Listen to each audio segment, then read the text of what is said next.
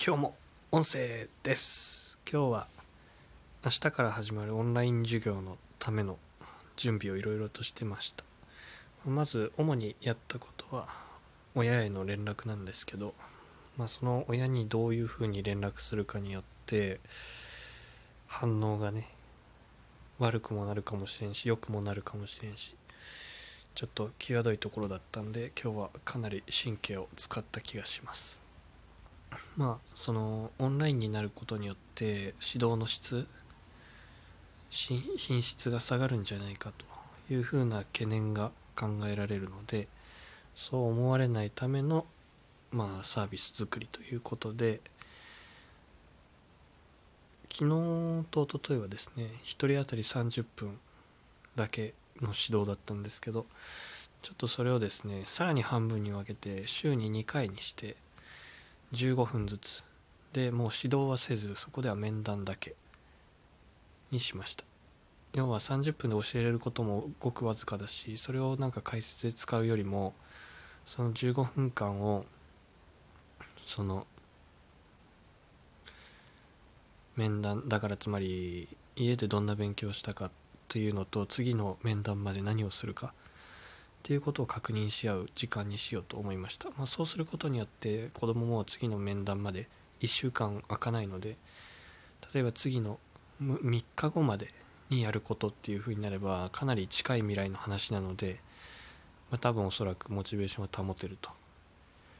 でそれを毎日毎日続けていけば結果的に多分週1回やるよりも継続的に自宅の学習ができると思いました、まあ、要は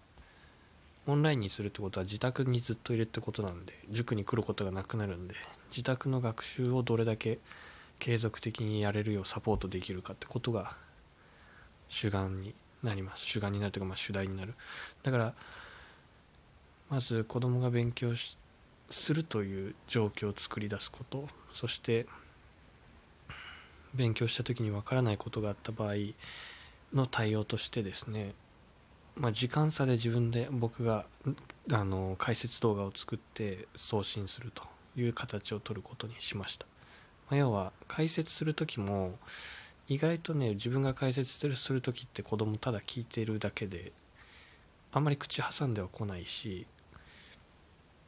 口挟んでこなくてもちゃんと理解できてるんで、まあ、無理に対面で言わなくてもいいかなと。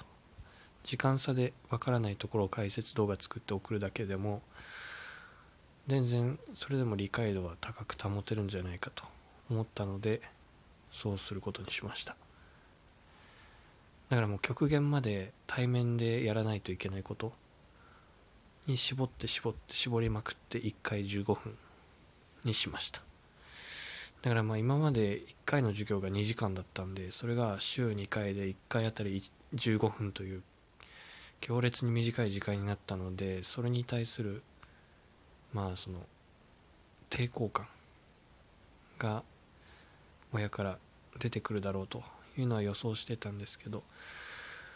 大方ほぼほぼの親がそのままあのその変更でお願いしますってことで了承いただいて、まあ、その兄姉妹兄弟姉妹をたくさんあの通わせてもらってる通わせていただいてるじゃないわ。なんて通っていただいてる？親御さんはちょっと15分かみたいな感じだったり、まあ、小学生で塾に来て2時間勉強するっていうところに価値を感じてる。お客さんとかはちょっとうーんっていう感じだったんでまあ全員が全員 OK って感じではなかったけど逆にねこの経験を通してねどこに価値を感じてるかっていうのがめちゃくちゃ分かりました親が。そこの2時間いることに価値を感じてたりそのうんなんだろう。時間に価値を置いてたり、えー、対面でね直接解説してもらえるってことに価値を置いてたり塾に来て友達に会って友達と勉強するってことに価値を感じてる子供もいたりどこに価値を置いてるかっていうのが結構微妙に分かりにくかったけど今回ので分かりました。だからまあ今回ねこういうふうにオンライン化するっていうふうに踏み切ったのはまあ良かったかなと思います。でかつね1回あたり2時間も授業っていらないんだなという感じがしてきました。まあまだ明日からやってみないとわからないけど直接会って2時間ずっとその一緒の空間にいてっていうことは別に必要ないかもしれないなっていうのが思ってきました。だから今の授業のスタイルっていうのは実は全然最適じゃなくてもっといい方法があるのかもしれないし例えばこのコロナが収まったとしてもこのまま多分オンラインで15分面談であとはあの家で自分でやるっていう人方がいいっていう人も多分出てくるだろうなと思いました。でまあ自分的にはその自学自習ができるようになっていくことをサポートしたいので、まあ、そのオンラインの方がいいっていうのは僕としてもまあその方がいいかなと思います。例えば家でもできない勉強なかなかできないって人だけ塾に来て勉強するようにしてもいいかなと思いました。そんな風にですね塾のあの新しい形っていうのがなんか見えた気がするので今回オンライン化してよかったかなと思います。まあ明日からね1人15分あたりでうまく回るかどうかっていうのはちょっと不安ですけど。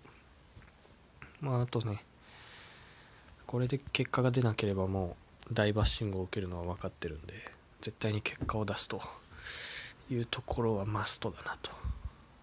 いうのでまあプレッシャーはあるんですけど、まあ、これ乗り越えないと塾としての価値がないので乗り越えないという選択肢はないと思ってます。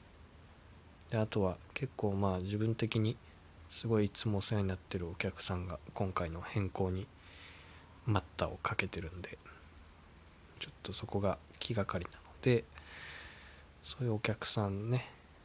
ここまでずっとお世話になったお客さんを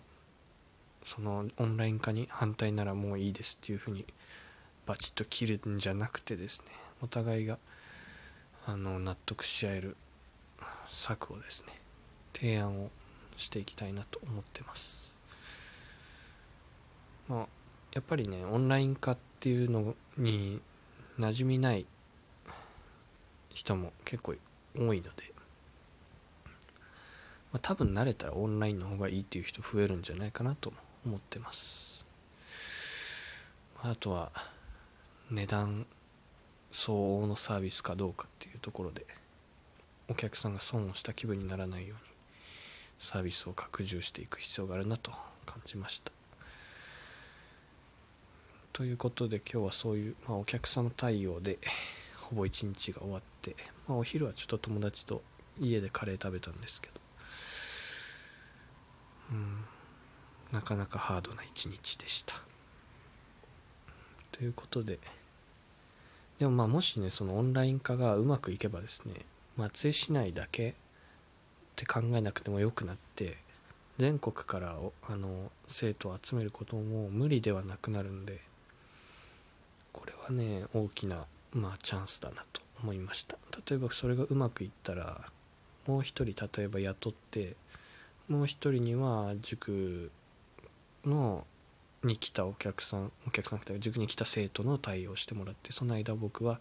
パソコンでその面談をずっとやってっ